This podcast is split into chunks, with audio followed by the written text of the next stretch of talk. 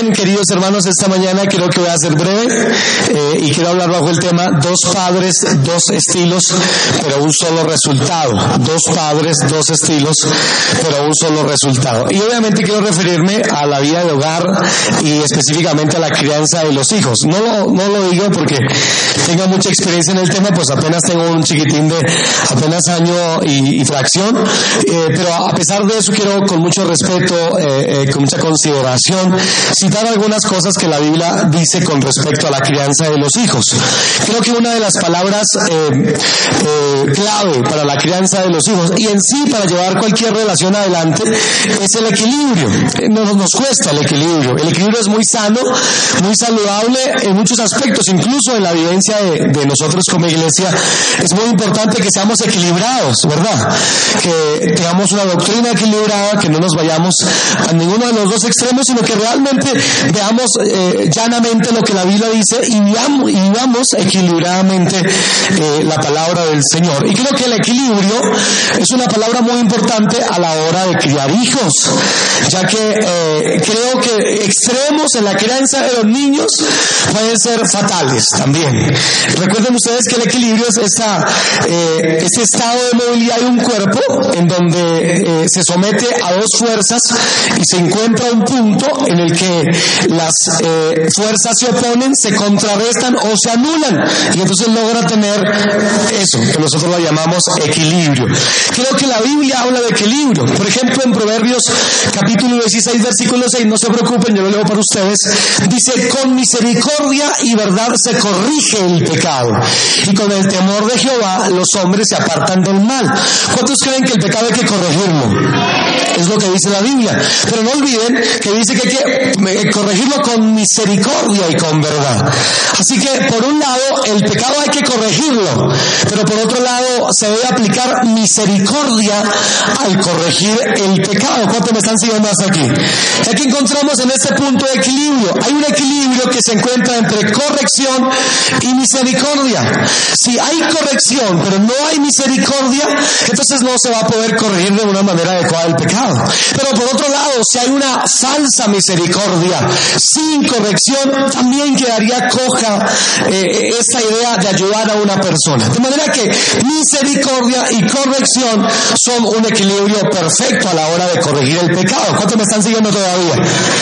Debe haber entonces equilibrio eh, definitivamente en la crianza de los hijos. Ahora, quiero citar dos padres, les dije en, mi, título del sermón, dos padres esta mañana. El primero de ellos es Samuel el profeta el segundo es Elí el sumo sacerdote. Samuel el profeta y Elí el sumo sacerdote, dos hombres totalmente diferentes, con características diferentes, dentro del oficio religioso de Israel, pero con una personalidad un carácter muy distinto el uno del otro. Por el lado de Samuel el profeta, y quiero rogarles me presten toda su atención, la palabra Samuel quiere decir pedido a Dios. Es un nombre hermoso por su significado, pedido a Dios. Y este eh, Samuel tiene algunas características muy importantes. Samuel fue el primer gran profeta que hubo después de Moisés, el profeta, y también fue el último de los profetas de, eh, o mejor, de los, de, de los jueces del libro de los jueces. Fue hijo de Cana y de Ana. Ustedes se acuerdan de Ana, que era una mujer que no podía tener hijos, era estéril y oró al Señor y Dios le regaló un hijo que se llamaba Samuel. Pero Dios se lo regaló porque Ana decidió dedicarlo al Señor. De manera que es posible que Samuel haya tenido el voto del Nazareo. ¿Recuerdan este, verdad? Que era que no se le cortaba el cabello. ¿Se acuerdan que Sansón también tenía este voto? Que no se le cortaba el cabello y que tampoco podían tomar ni beber vino ni sidra. Posiblemente Samuel tenía este voto del Nazareo. Vivió en el, en el templo desde aproximadamente los dos años de edad. Así que Samuel el profeta fue un hombre de templo prácticamente toda su vida. A los dos años de edad, eh, que era el promedio de edad cuando se destetaba un niño, eh, ya desde esa dormía en el templo. Fue criado por el sacerdote Lee. precisamente que es la otra persona del que quiero hablarles, dormía al lado del tabernáculo. Samuel desde muy pequeño era el abrir las puertas del templo, así que era el primero en el templo porque era el encargado de abrir las puertas. Siendo muy joven, 12 años posiblemente, según el historiador Josefo, Dios lo llamó. Así que este niño desde muy pequeño ya abría las puertas del templo, ya Dios le daba visiones, Dios lo llamó a los 12 años de edad y fue un profeta muy importante, pero muy importante dentro de la historia de Israel. Siendo Samuel juez de Israel, tuvo paz todo el tiempo que Samuel estuvo como profeta y como juez en Israel. Israel tuvo paz de su eterno enemigo, los filisteos. Desde que Samuel estuvo, hubo tranquilidad. Todo esto denota el hombre de Dios que era Samuel. ¿Qué hombre de Dios ese Samuel? Y la Biblia dice que murió eh, viejo y fue considerado un héroe de la fe, según Hebreos capítulo 11, versículo 32. Así que por un lado tenemos a Samuel profeta, un hombre de Dios. ¿Podemos dar un gloria a Dios? ¿Podemos dar un gloria más fuerte? Amén. Ahora, el segundo hombre que quiero citar es Elí el sacerdote. Samuel el profeta, pero Elí el sacerdote. Elí, por su parte, esa expresión Elí quiere decir alto o elevado. Fue el sumo sacerdote de Israel en tiempos que Samuel el profeta era un adolescente, un joven. Fue maestro espiritual de Samuel. No pensemos que Elí no, era un hombre eh, eh, en su sentido espiritual y ministerial correcto. Realmente fue un hombre de Dios. A Israel 40 años este Elí. Murió a los 98 años de edad. Y Elí, según a veces a Elí se le da muy duro. Yo creo que Elí sí fue un hombre de Dios. Elí se sometió. De hecho, encontramos en uno de los pasajes que vamos a ver más adelantico que cuando eh, Samuel eh, u otro profeta le, le, le anuncia un juicio que venía en contra de su familia, Elí expresa las siguientes palabras. Jehová es, haga lo que bien le De alguna manera dándonos a entender que se sometía piadosamente al Señor. Así que por favor pensemos bien de Elí, eh, de Elí el sacerdote. Estos son los dos personajes eh, en los cuales quiero que ustedes presten toda su atención. Elí el sacerdote y Samuel el profeta. Dos estilos, dos hombres diferentes. Ahora el, el estilo de crianza, tanto de Samuel como de Elí, también fueron diferentes. Yo llamaría a Samuel Samuel el temerario y llamaría a Elí Elí el permisivo, porque fueron dos personalidades diferentes. Los dos estaban involucrados en la religión de Israel, los dos eran, eh, eh, querían que sus hijos hicieran parte de, del servicio de Dios en el pueblo de Israel. Los dos tuvieron hijos, obviamente, y trataron de guiarlos como a ellos les parecía, pero sus resultados, estoy seguro que no fueron los que ellos dos quisieron. Yo lo repito, yo creo que Samuel fue temerario a la hora de ser padre y creo que Elí fue permisivo a la hora de ser padre. Y creo que esos dos extremos no se encontraron nunca en un punto de equilibrio. Y por eso a mi juicio, tanto Samuel, el gran profeta de Dios, fracasó en su labor como padre y Elí también lo hizo. Y de una manera catastrófica lo hizo Elí. Ahora, Elí, eh, perdón, Samuel, empecemos con Samuel. Samuel yo le llamo el padre temerario. No quiere decir que Samuel no fuera eh, eh, em, sensible a veces. y perdónenme que les diga tantas cosas, simplemente son datos para que aprendamos algunos elementos de las vidas de estos hombres. Por ejemplo, primero de Samuel 12, 23 nos enseña que Samuel pensaba que no orar por Israel era un pecado. Que era un hombre sensible, no pensemos que era un hombre totalmente duro, era un hombre que tenía momentos sensibles. Primero de Samuel 16.1 dice que lloró Samuel profundamente cuando Dios desechó a Saúl el rey. Entonces Samuel oró por, por Saúl y lloró y lloró hasta Dios tuvo que decirle no llores más por Saúl, yo lo deseché ya, no llores más por él. Me ha buscado otro hombre conforme a mi corazón. ¿Recuerdan este? Que ahí aparece David, el rey. También vemos que en primero de Samuel 8.7 eh, eh, Samuel se siente desechado y triste cuando Israel dice, no te queremos más a ti por juez, queremos rey como las demás naciones. ¿Cuántos me están siguiendo todavía? ¿Cuántos pueden decir gloria a Dios? Así que vemos en Samuel un hombre que a pesar de que es temerario, es un hombre sensible. Es tan sensible que se siente desechado, lo repito, cuando Israel pide rey para, para Y Dios tiene que decirle a Samuel, no te entristezcas, no te han desechado a ti, me han desechado a mí, le dice el Señor. Así que Dios tuvo que animar a Samuel. Con todos estos momentos sentimentales de Samuel, Samuel tuvo momentos de, eh, ser respetado, casi temido. Así que permítanme, y espero no juzgar mal a Samuel, permítanme decir, decir que a mi juicio Samuel fue temerario al criar a sus hijos. Podemos ver algunos de sus momentos más fuertes. Por ejemplo, en 1 de Samuel capítulo 12, versículo del 3 al 4, eh, vemos a un Samuel confrontador, ya que le dice a todo el pueblo de Israel, ¿a alguno de ustedes he defraudado? ¿A alguno de ustedes le he quitado su asno o, o les he robado algo? Los confrontó y todos los israelitas a una voz dijeron, no, en nada nos has defraudado.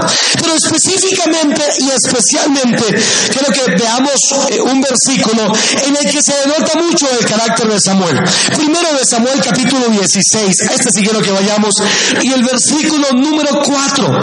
Primer libro de Samuel capítulo 16 y el versículo número 4. La escritura dice de la siguiente manera. Hizo pues Samuel como le dijo Jehová. Y luego que él llegó a Belén, los ancianos de la ciudad salieron a recibirle con, ¿con qué cosa? Con miedo. ¿Y qué dijeron? ¿Qué dijeron? Es pacífica tu venida, Samuel. Miren que cuando Samuel llegaba a un lugar, ¿qué era lo que producía? Miedo. Otra versión, la versión eh, eh, de, la traducción, de la traducción latinoamericana dice, cuando, cuando llegó a Belén, los líderes del pueblo se preocuparon mucho. Otra versión dice, cuando llegó Samuel a Belén, los ancianos del pueblo salieron a su encuentro temblando. Así que que a pesar de que Samuel es un hombre sensible, porque todos tenemos nuestro corazoncito. Por fuerte que usted vea una persona, tendrá momentos de sensibilidad. Pero permítanme decir que a mi juicio, Samuel era un hombre fuerte, confrontador, inspiraba temor. Y si inspiraba temor a los conciudadanos, a los ancianos, a los líderes de Belén, imagínense a los hijos. Permítanme ya ah, simplemente imaginar, usar la imaginación y pensar que posiblemente eso era lo que Samuel también le producía a sus hijos. Cuando llegaba Samuel es posible que inspirara no solamente respeto, sino que inspiraba también temor. Gloria al nombre del Señor. Y esta es una forma de crianza. A muchos de nosotros se nos crió de esta manera. ¿Cuántos se nos crió de esta manera, verdad? Con, con temeraridad, si me permiten esa, esa expresión. Los padres fuertes, estos padres que parecían eh, tan rígidos y que solamente una mirada de ellos nos hacían sentar sin que dijeran una sola palabra. ¿Verdad que sí? Gloria a Dios por ellos, ¿verdad que sí? Qué bueno por ellos. Con todo aquí tenemos a ese tipo de Samuel. ¿Verdad? Era tan fuerte a veces que en una extraña escena parece que es incluso perturbador escuchar a, Samuel, según primero de Samuel capítulo 28 versículo 20, donde Saúl queda perturbado. Y permítanme decir que queda perturbado no solamente por el contenido de lo que Samuel decía, sino por la misma autoridad que representaba Samuel el profeta. Quiero entonces señalar a Samuel como el ejemplo de estos padres temerarios, fuertes, rígidos, eh, eh, que eh, su, palabra es respetable, estos hombres fuertes, que de alguna manera también heridas, ¿verdad que sí? Un padre de este estilo tan fuerte, seguro que, que no va a tener una relación de amor con sus hijos, es muy complicado, a tal punto que hay padres que llegan a tener casi ninguna relación con sus hijos, porque cuando llegan a la casa les pasa lo de los ancianos de Belén, porque los hijos se esconden, digo papá, digo mamá, y se esconden los niños. Y cuando ya son jóvenes o son adolescentes o ya son mayores de edad, no tienen ninguna relación, casi ninguna, porque los padres fueron rígidos, fueron fuertes, los, los criaron a punta de juguete y de zapatazos y de lo que hubiera por ahí. No hubo una expresión de cariño. Y entonces vemos que hay, hay, yo creo que todos de alguna manera a veces tenemos hasta problemas psicológicos. ¿Verdad? Que, por, alguna crianza muy fuerte. Ahora, el otro extremo, yo dije que no me iba a demorar mucho, es Elí, Samuel el Pero por otro lado está el otro extremo de Elí el permisivo. Y este es un caso también muy, eh, eh, como mencionado, gracias hermana, muy mencionado en la Biblia. Ahora, antes de referirme a Elí el permisivo, por favor no quiera, no, no piense usted que Elí era absolutamente ligero, que no hacía nada, o mejor, que no decía nada, ya que lo vemos que Elí sí en algunos momentos trató de corregir a sus hijos. En 1 de Samuel capítulo 2, versículo 23 al 24 se nos dice que Elí eh, les decía a sus hijos que no estaba bien lo que hacían, así que Elí sí lo dijo, por lo menos. Y número dos, también hay que tener en cuenta que según 1 de Samuel capítulo 2, versículo 22, Elí ya era un hombre muy viejo, de manera que es posible que Elí haya tenido sus hijos de una edad avanzada y quizás la fuerza, el ánimo para corregirlos ya no era el mismo que quizás cuando era un poco más joven. ¿Cuántos me siguen hasta aquí? ¿Cuántos pueden dar gloria a Dios? Con todo y que Elí trató de reconvenir a sus hijos, Elí fue un hombre profundamente permisivo. ¿Cuántos damos gloria a Dios en esta oportunidad? Vemos a un Samuel temerario, fuerte, rígido, pero vemos a un Elí profundamente permisivo. La Biblia dice en cuanto a, Elí, eh, y permítanme seguir a este texto en primero de Samuel capítulo 2 y versículo 22 con respecto a los hijos de Elí. Primera de Samuel capítulo 2 versículo 22 dice la escritura, pero Elí era muy viejo y oía de todo lo que sus hijos hacían con todo Israel y cómo dormían con las mujeres que venían a la puerta del tabernáculo de reunión. Hasta ahí un momentico. Elí, el problema de Elí era sus hijos hacían. ¿Y qué hacían los hijos de Elí? Bueno, siendo servidores de la casa del Señor, dice este versículo que acabamos de leer, que dormían con las mujeres del templo. En otra versión dice que seducían a las mujeres del templo y, y se aprovechaban de ellas. No solamente eso, según la Biblia, robaban las ofrendas del templo.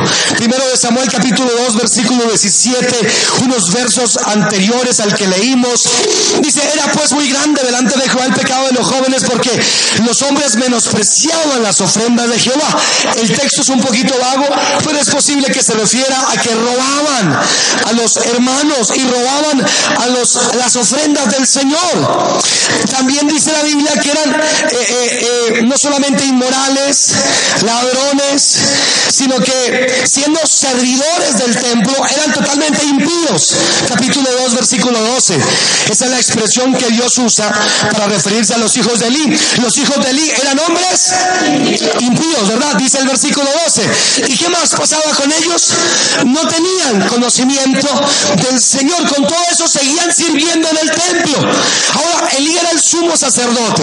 Y por favor, présteme su atención porque todo lo que les he dicho hasta aquí es para llegar a este punto.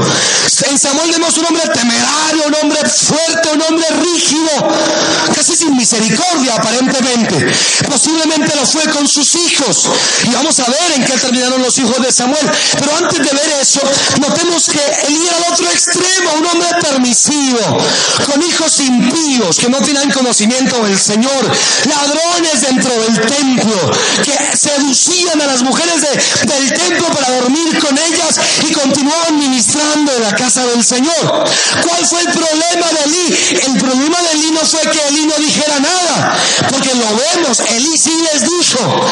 Miren por favor el capítulo 2, el versículo 23. Eh, y en el versículo 23, Elí les dice, ¿por qué hacéis estas cosas semejantes? Porque yo oigo de todo este pueblo vuestros malos procederes, no hijos míos, porque no es buena fama la que yo oigo, pues hacéis pecar al pueblo de Jehová. Pero el problema de los permisivos, cuando damos gloria a Dios todavía, el problema de los permisivos no es que los permisivos no digan nada, porque hay padres permisivos que sí dicen. Y entonces aquí vemos una Eli que dice, amorcito bello, precioso, pero no es bueno que te robes las ofrendas del templo, amor. Y le decía, pero hijos míos, que eran hombres hechos y derechos, les decía, pero no muy derechos, pero sí hechos ya. Les decía, hijos, pero no es bueno que duerman con las mujeres como ustedes lo, hacen. Pero hijos, la gente dice que ustedes son impíos. El problema de un permisivo no es que no diga nada. El problema de un permisivo es que no hace nada, que es diferente. Así que el problema es lograr un equilibrio, no ser un Samuel fuerte, eh, un hombre eh, que no tiene amor y compasión por sus hijos, pero definitivamente tampoco podemos ser personas permisivas. El problema de los padres y el problema de Elí era que decía mucho pero hacía poco. El problema del permisivo, lo repito, no es que no diga nada, es que no hace nada. Porque a veces lo que nosotros tenemos que, que, que, hacer es precisamente hacer algo y decir menos. Porque Dios quiere ver cada vez más nuestras decisiones. Yo creo profundamente lo que he dicho siempre en este púlpito y es que Dios a veces desea ver más nuestras acciones que oír nuestras palabras. A veces hablamos mucho pero hacemos poco. Los padres que Dios quiere no son padres temerarios pero mucho menos son padres permisivos.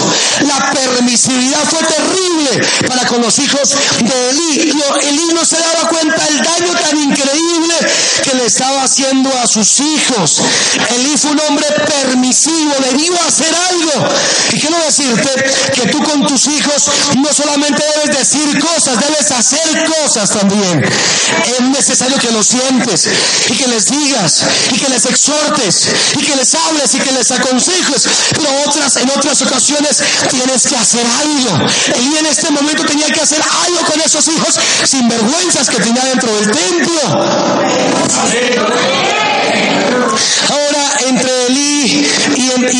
Samuel encontramos algunas, algunas, algunos puntos de comparación que podemos notar en ambos.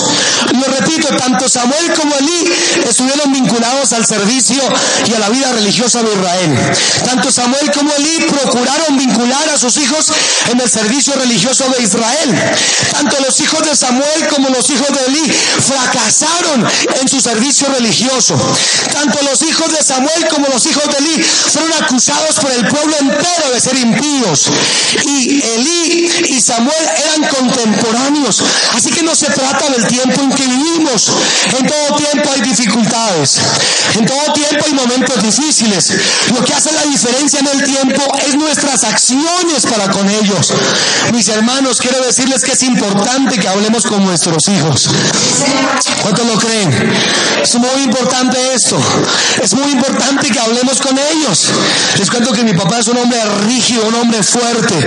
Y yo puedo contar casi que con los dedos de una sola mano las veces que mi papá, a quien admiro y respeto mucho, y lo digo con toda reverencia a ella y al Señor, fue muy poquitas las veces que mi papá me sentó a decirme algo, pero las pocas veces que me sentó a decirme algo quiero contarles que yo las recuerdo muy bien. Y las recordaba cuando era un muchacho adolescente por ahí sin Dios, bien terrible, pero igual recordaba lo que mi papá y mi mamá me enseñaban. Si me hubieran enseñado quizás un poquito más, en esos días me hubieran librado de algunos dolores de cabeza. Así que tú tienes que sentarte con tus hijos, pero por Dios tienes que también hacer cosas con tus hijos. Hay momentos para hablar, pero hay momentos para hacer. Hay momentos para hablar, pero hay momentos para disciplinar también. Como escribí estos días, hace falta el calor de un abrazo, la comprensión del cariño, el irreemplazable te amo hijo, la seguridad de la compañía constante, la mano fuerte que levanta a nuestros hijos, la ternura de unos buenos padres, cuánto les hace falta a nuestros hijos. Pero por otro lado, llenar hasta el equilibrio. También es imprescindible la firmeza de una exhortación, la constancia en la disciplina, la misericordia, mejor, la inmisericordia con el pecado, lo saludable del castigo físico, la santidad de un hogar que también eh, de alguna manera obliguemos nuestra casa. No nos olvidemos que Josué dijo, pero yo y mi casa serviremos al Señor. Así que Josué hubiera podido decir, pues yo serviré al Señor. Ustedes chinos hagan lo que les dé la gana. Pero él no dijo, eso. Dijo, mi casa y yo serviremos al Señor. De una manera, y aunque suene molesto a los oídos de un adolescente, y aunque suene cansón a los oídos de un joven que está saltando en el mundo y que piensa que está extasiado con las libertades aparentes del mundo, aunque le moleste es totalmente cierto. Nosotros los padres deberíamos decir, pero yo en mi casa serviremos al Señor. Debería ser nuestro lema, deberíamos decir, en mi casa vamos a honrar al Rey de Gloria, vamos a vivir para Él, vamos a obedecer su santa palabra. No, pues qué emoción tan amarilla la de ustedes. Si tiene a su hijo, no lo deja aplaudir, gloria a Dios al lado, denle un aplauso al Señor.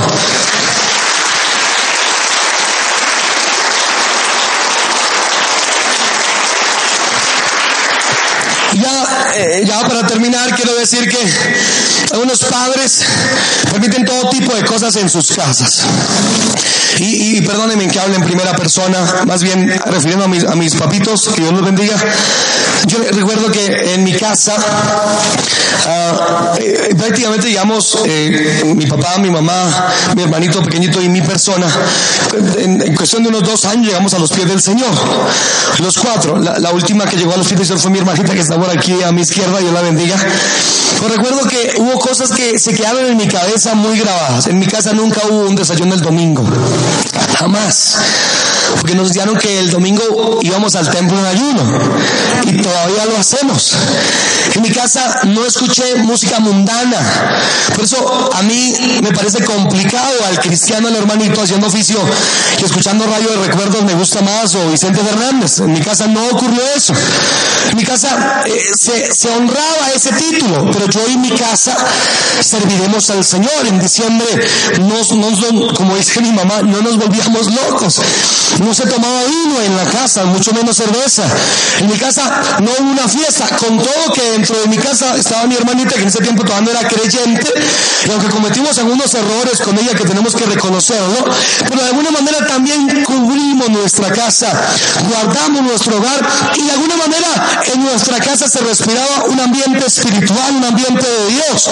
Nuestra casa parecía un templo porque nuestros templos deben parecer nuestras casas también en la presencia de Dios. Así que yo creo que el problema hoy en día no es que seamos a veces severos, creo que con algunas excepciones es cierto, pero el problema a veces más bien a mi juicio la permisividad.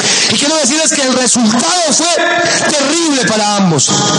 El resultado de un padre severo, sin misericordia, fue terrible, ya que los hijos de Samuel fueron acusados de avarientos, de, eh, de recibir cohecho, de recibir soborno, de ser perversos. Los hijos del gran profeta Samuel, según primera de Samuel capítulo 8, versículo del 1 al 3 y el versículo 5. Pero ni hablar de lo que le ocurrió a los hijos de Eli. Los hijos del padre permisivo cayeron muertos en batalla. Fueron destruidos. Dios profetizó acerca de los hijos de Eli y dijo que los iba a arrasar, no solo de la tierra, sino que de su descendencia no iba a volver a ocupar el sacerdocio de la casa de Dios. Arrasó con toda la familia de Eli. Y cuando pensamos en esto, pensamos que Eli era mal cristiano, por simbolizarlo. Pensamos que Eli eh, fue mal ministro. Yo no creo eso. El problema de Eli simplemente fue la permisividad, ya que Dios nunca acusó a Eli de algo malo. No encontramos en la Biblia una acusación a Eli diciendo, Eli, usted, usted es un adúltero, usted es un idólatra, usted es un asesino, usted es, qué sé yo. No, no, el problema no era de Eli, el problema era de los hijos de Eli. Y entonces Dios le dice, por cuanto no le colocaste una rienda a tus hijos, por cuanto amaste más a tus hijos que tu servicio a mí, por cuanto no hiciste caso a mis palabras. Y como Elí no hizo nada, entonces Dios envió un juicio terrible contra toda la descendencia de Elí. Elí murió. Para ir terminando, ya lo he dicho como tres veces. ¿Cómo murieron los hijos de Elí? En batalla. Llevaban el arca del pacto, tenían que llevar los sacerdotes consagrados a Dios. Los, la llevaban en sus hombros dos ladrones avarientos terribles. Llevaban ahí en el arca. ahí, sacando pecho. Pues le robaron el arca, mataron a Untos, a Ogni y a Finés. Y uno escapó de la batalla contra los filisteos y se fue a la casa de Elí. Y Elí le dijo, dime mío, ¿qué ha acontecido con la batalla? Y el hombre le dice, nos fue mal, perdimos la batalla. Tus hijos, tus dos hijos fueron muertos a filo de espada. Y el arca se la robaron los filisteos. La había cuidado durante 40 años este hombre Elí. Y ahora se la robaron por la impiedad de sus hijos. Y murió Elí. Estaba sentado en una mecedora seguramente. Y al escuchar eso se fue para atrás. Dice la Biblia que era un hombre viejo de 98 años y grueso. Y cayó y se desnucó, dice la Biblia. Ese fue el final de un padre permisivo con hijos criados permisivamente. Mis queridos hermanos, algunos de ustedes dirán, pero mi hijo no carga el arca en la iglesia. Pero mi hijo igual no hace nada en la iglesia. ¿Y quién dijo que nuestra santidad tiene que estar motivada necesariamente con que hagamos o no hagamos algo en el templo? ¿Acaso no dice la Biblia en 1 de Pedro 1.15, sed santos porque yo soy santo? Así que una de las razones de la santidad, aparte de que nazca naturalmente, es que Dios es nuestro ejemplo de santidad. Mis queridos hermanos, el equilibrio es muy importante. Recuerde que nos hacemos permisivos cuando solo hablamos y no hacemos nada. No sea un temerario como padre, pero por Dios santo, no sea un permisivo como padre. Incline su rostro. Dios, te damos gracias.